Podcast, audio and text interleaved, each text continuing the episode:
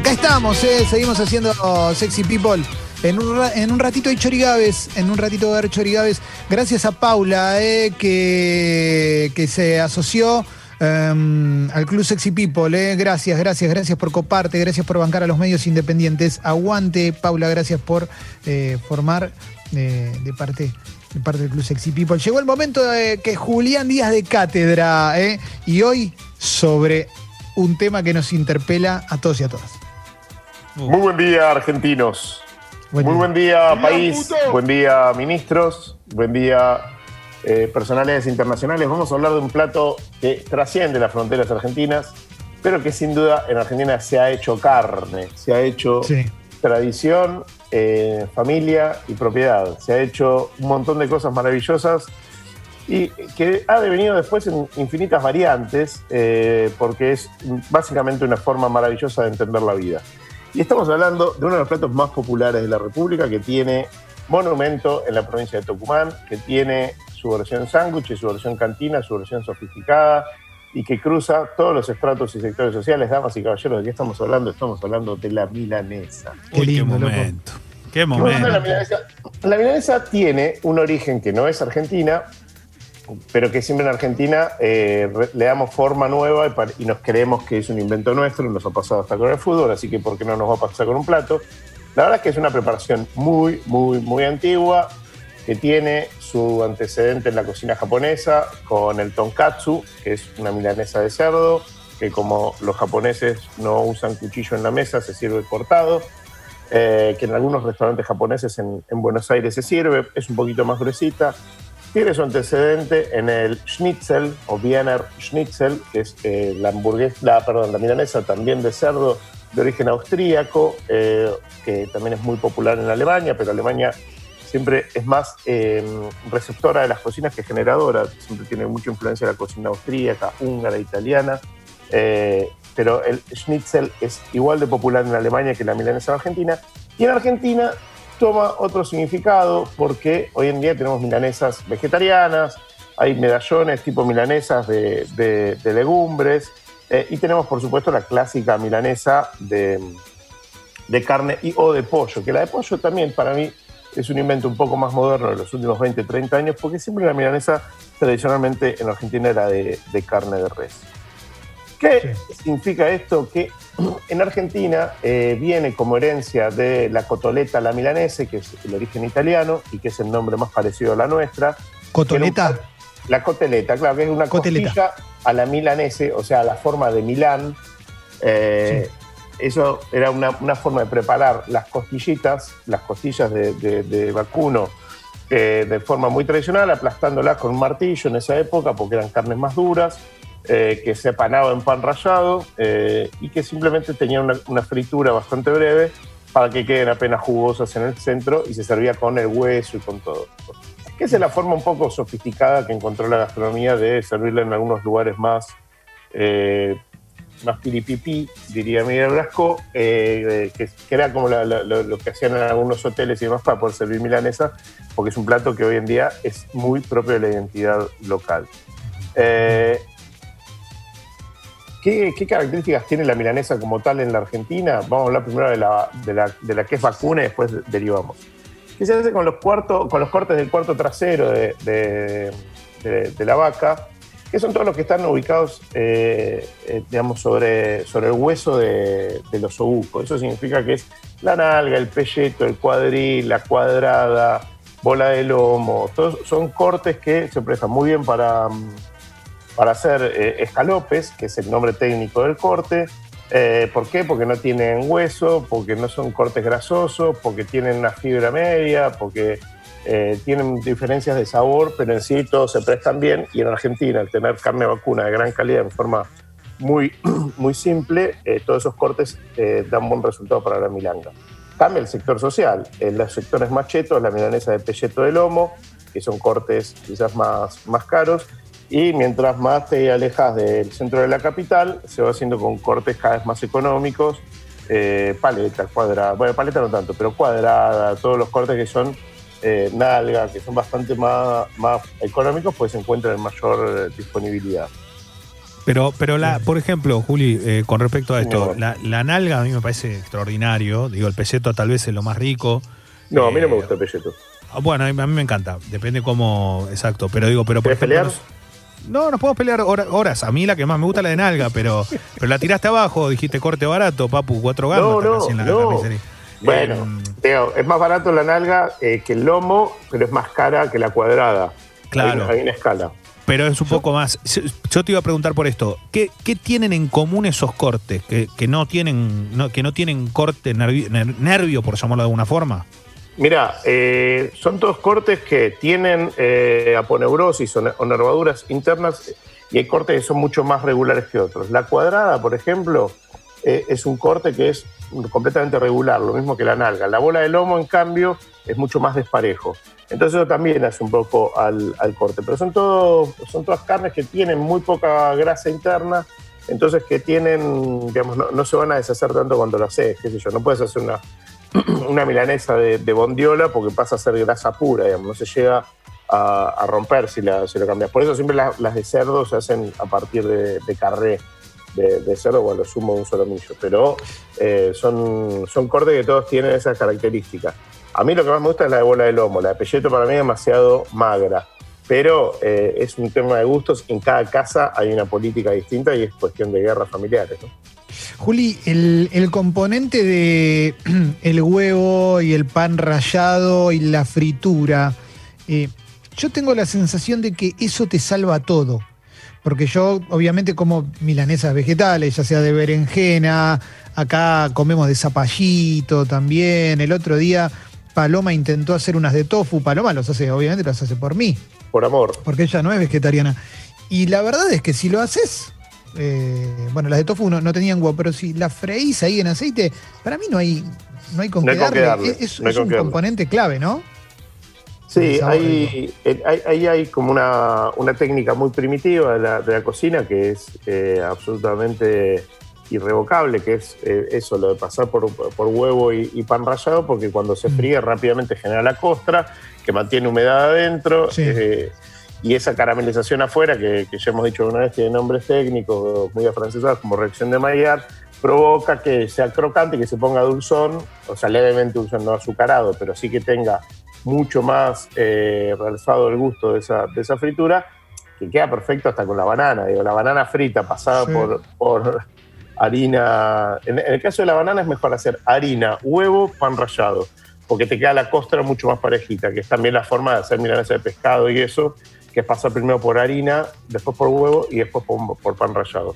En la receta familiar de mi casa de la milanesa es pan rallado, huevo y pan rallado de nuevo. El doble pasado por pan rallado hace que la capita no se despegue, que no se te haga el globo de la, de la milanesa, sea de berenjena o de, de, de carne, y queda muchísimo más, más crocante, siempre y cuando el pan rallado no sea grueso. Si queda grueso ya te empieza a quedar una capa muy gruesa de pan rallado que no está bueno. El pan rallado o rebozador es otro gran capítulo, y para los fanáticos, ya si quieren ponerse muy fanáticos, pueden desde hacerlo en sus casas con una procesadora o comprar en la panadería eh, un pan rallado de calidad, o si quieren hacer las versiones más japo, pueden comprar el panco, que son las virutitas de pan rallado que se venden en el barrio chino, que son una gloria, sobre todo para hacer de vegetales y eso, pues son mucho más escamadas, digamos, tienen mucha más textura que, que- que el pan rallado. Eso se consigue muy fácil en el barrio chino o si viven más lejos por, por Mercado Libre, por cualquiera de esos eh, lugares de compra o en los barrios digamos, donde hay supermercados de, la colectividad, de la comunidad, y van a poder eh, encontrar mucho más bolitas. Pero para mí el pan rallado definitivo se, se consigue en super, se consigue en, en la mayoría de los almacenes, que es el de, el de grisines. Los grisines molidos dan mucho mejor resultado para la fritura y tienen muy buena textura, que no es ni tan aireada ni es tampoco el pan rallado duro más rusticón. Así que hay una marca que se consigue fácil, que bueno, a mí no, no- no le a dar tanta vuelta, eh, que si les copa el tema les, recomiendo que la, prueben, que la prueben porque sirve tanto para hacer eh, milanesas de eh, verduras, como a mí la que más me gusta de verduras es la berenjena por lejos, o para hacerlas de carne. Juli, en una época yo pedía al mítico restaurante Acapulco en Caballito, ya no existe más, pedía escalope, escalope con puré, y el escalope era una, una suerte de milanesa, por lo menos el que me presentaban ahí. Entonces te quería preguntar porque nunca terminé de entender bien qué era un escalope. El escalope es el mismo corte de la carne, o sea, la carne cortada en, bifes muy finos eh, y que tiene, eh, tenía muchísima popularidad en la Argentina porque era un plato muy, muy arraigado en la colectividad italiana, entonces se servía en casi todos los bodegones y cantinas que, había, que podía tener un paso por, por, harina simplemente y que era muy amigo de cocinarse más en salsa.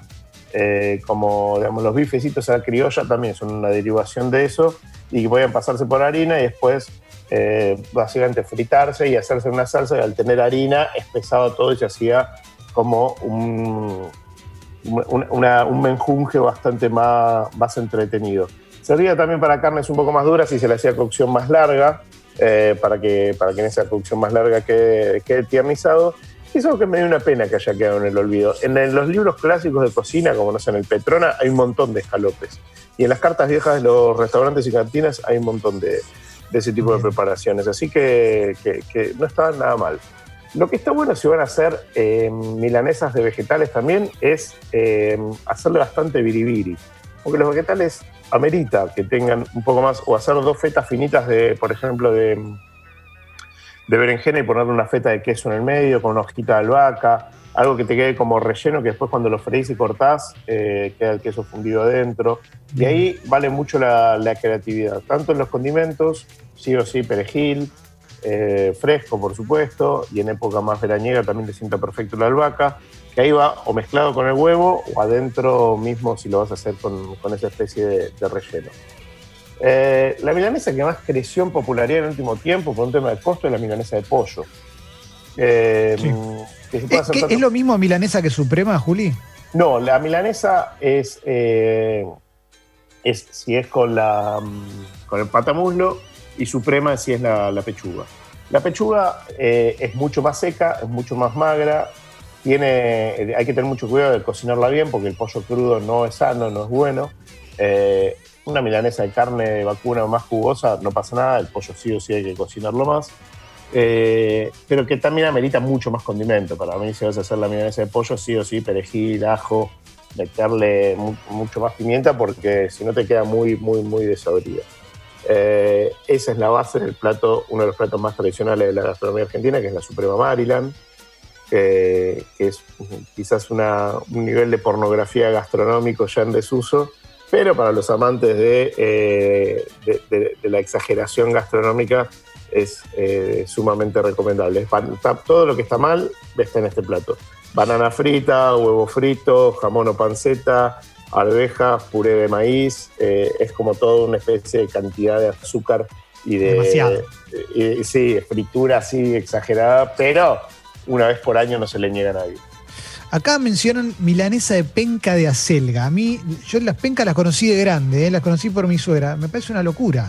la milanesa de penca de acelga era la milanesa más pobre de todas y más reivindicada hoy en día por muchos gastronómicos como yo, porque es con lo que habitualmente se descarta. La penca de acelga no tiene eh, demasiados usos, sí se hace, obviamente, ya sé, señor, no se enoje, usted que está escuchando por supuesto que se hacen en vinagreta, por supuesto que se hace para la picadita en un salteado con ajo, pero la milanesa de penca es cuando tenés la penca bien ancha, que, em, le das una hervida si están duras y se pasa por eh, lo mismo, harina, eh, huevo y pan rallado y con una buena fritura queda espectacular. La verdad que es, es, una de las cosas más económicas que hay, con algo que suele ser descarte y que era muy, muy, muy tradicional en todas las casas. En mi casa se cocinaba, se hacía un montón porque con la hoja de acelga se hacían los buñuelos o la pascualina y con las pencas iba así o sí para, para milanesa y está buenísimo porque era también una forma de hacerle comer a los niños, les niñes, eh, lis niñis, eh, todas las, lo que habitualmente... Los ñoños. Los ñoños, lo que habitualmente de otro modo no comían. Pero bueno, volvemos a lo que vos decías. Cualquier cosa que pasemos por pan rallado y lo fritemos va a ser maravilloso y esa es la prueba. La penca no tiene un sabor espectacular, no es un producto que tenga eh, una distinción eh, y un reconocimiento mundial por ser algo maravillosamente sabroso. Pero si lo haces milanesa y lo morfás, es espectacular. Entonces, el resumen es que todo lo que sea milaneseable va a funcionar. ¿El falafel es un, primo de la milanesa también. Un- es como una milanesa de milanesa. Es una ¿no? milanesa de milanesa, sí. De garbanzo. Es, es- es una, es una forma muy tradicional de las culturas árabes eh, que no tienen la, la- la- la costumbre de la carne fritada, digamos, como, como la milanesa, sino que lo que suelen freír son más eh, alimentos más vegetarianos, porque hay, poca, hay muy poca carne que participa de eso, salvo el quepe, eh, pero las cocinas tradicionales eran bastante austeras en proteínas. Es puro garbanzo crudo, remojado, eh, molido, muy condimentado, que va a fritura. Debe ser el plato vegano que más le gusta a los carnívoros porque es algo riquísimo, muy de bajonero, muy fácil, muy económico de hacer y que continúa con esta lógica de todo lo que metemos en aceite hirviendo va a ser maravilloso. ¿Cuáles son algunas dos o tres recomendaciones para eh, cocinar la milanesa, ya que nos metimos en el mundo aceite, Clemente? Si lo vamos a hacer al horno, arranquemos del horno muy caliente. Meter la milanesa en el horno frío es que no te gusta la comida y es que tenés ganas de que salga horrible. Todo lo que vayas a meter al horno es muy importante que esté el horno al palo, todo lo más caliente que dé, por más que tengas un hornito eléctrico, y que eh, la pintes con un poco de aceite, idealmente de oliva, que le va a dar muchísimo mejor sabor. Aunque sea una gota de oliva, aunque sea una gota de aceite, ponele porque si no te queda un, un masacote. Si lo vas a hacer frito, eh, toma la precaución lo mismo, que el aceite esté caliente, o sea, le tiras un poquito del pan rallado y ves que ya hierve, y significa que está. ¿Por qué? Porque mientras más caliente esté el aceite, menos aceitosa va a quedar la milanesa. Porque más rápido va a sellar, porque menos aceite va a absorber, entonces te va a quedar mucho más rica y mucho más sana. Esas son la- las precauciones tanto para el horno como para eh, la fritura. ¿Cómo la más- preferís? ¿Cómo la preferís, fritura o al horno? ¿Qué te va a decir el gordo? ¿Qué te mirá, mirá cómo te digo? Eh, ¿Qué, qué, qué- qué querés que te diga? No, para mí la milanesa eh, puede ser al horno tranquilamente, porque mil veces no tenemos tanto aceite en casa o no querés poner una olla de aceite para, para freír un par de milanesas y va perfectamente al horno. Lo que hago cuando va al horno, yo le pongo bastante aceite porque me gusta que, que- que tenga gusto aceite de oliva. Eh, y a veces prefiero que tenga gusto aceite de oliva que esté freí- frita en un, en un mal aceite. Eh, es lo que distingue muchas veces la calidad de la milanga cuando la comes en la yeca. Los lugares más berretas, eh, restaurantes, cantinas, bodegones, cambian el aceite de la freidora o, hay veces cada muerte de papa. eh, y en cambio los lugares de buena calidad, una vez por semana al menos. Mucho tiempo es lo que después repetís, es lo que te cae mal, es lo que es malo para la salud. Eh, pero obviamente es uno de los costos más altos, termina teniendo un costo de cambiar un aceite de freidora, eh, estaba hablando de 20 litros de aceite, es un montón de, de como, mínimo. Entonces la calidad siempre va a estar ahí y si la calidad de eso va a ser mala, prefiero que sea al horno antes que, tener una patada al hígado por haberme morfado una milanga en la yeca. Te quiero. Una vez yo, cuando laburaba cerca de. en una oficina que estaba en Puerto Madero, me pedí un sándwich de milanesa en un lugar, todavía comía carne, y me vino con una aguja directamente. Ah, mira qué bueno. Buena onda. Y la pregunta que te quiero hacer es la siguiente, igual. La milanesa ya está, está frita, sea de lo que sea, ¿no? De berenjena, de carne, de lo que quieras. Lo que la acompaña tiene que ser algo más livianito para, para, para, para ahí para bajar un poquito, equilibrar, o redoblamos la apuesta con fritas a caballo. Eh, me, me- eh, me- abstengo por la cuarta enmienda, por favor, no voy a declarar. No, para mí eh, acepta las dos cosas y depende mucho qué tan seguido morfes o cuál sea tu cultura de morfe. Claro. Eh, si estás excedido, no es recomendable clavarte una caballo porque es lo, digamos, lo estás metiendo frito más frito, es, es- es bastante. Entonces, comer eso seguido no es nada recomendable y no está bueno. Y sí está buenísima la milanga, bien acompañada por unas buenas ensaladas que podés Bien. meterle de- idealmente más de una ensalada y ahí también es mucho más rico. Si es una ensalada de zanahoria y tomate y una ensalada de lechuga, pues funciona perfecto. O si haces una de papa y huevo y otra de, de qué sé yo, de, tam- de- de verde, de rúcula de berro, de- de- del verde que te guste, es mucho más sano que, que si estás metiéndole frito sobre frito. Pero una vez cada tanto, una milanga a caballo no se le puede negar a nadie, Clemente. Por lo menos así lo veo yo. Es como el plato infantil. Es cuando yo pienso en mi última cena, si me dicen, ¿qué es lo último que hay?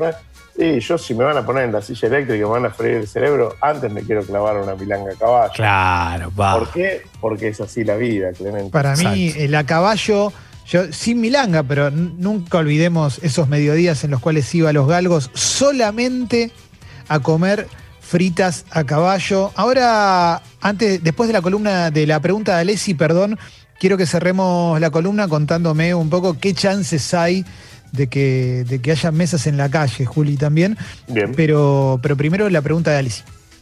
Juli, Sí, mi amor, ¿cómo andas? ¿cómo estás, corazón? ¿Bien? Te Bien, extraño. muy bien. Yo también. La pisanesa. Este- esta última innovación de las minutas. La pizzanesa. ¿Sí o no? Eh, yo estoy cada vez más. eh, sí, o sea, sí, porque tiene aceptación popular y porque es un plato que soluciona un montón de cosas en un paso. Si es un plato delicado y que a mí me fascine, no. Eh, pero es como, la, es como la milanesa a la napolitana.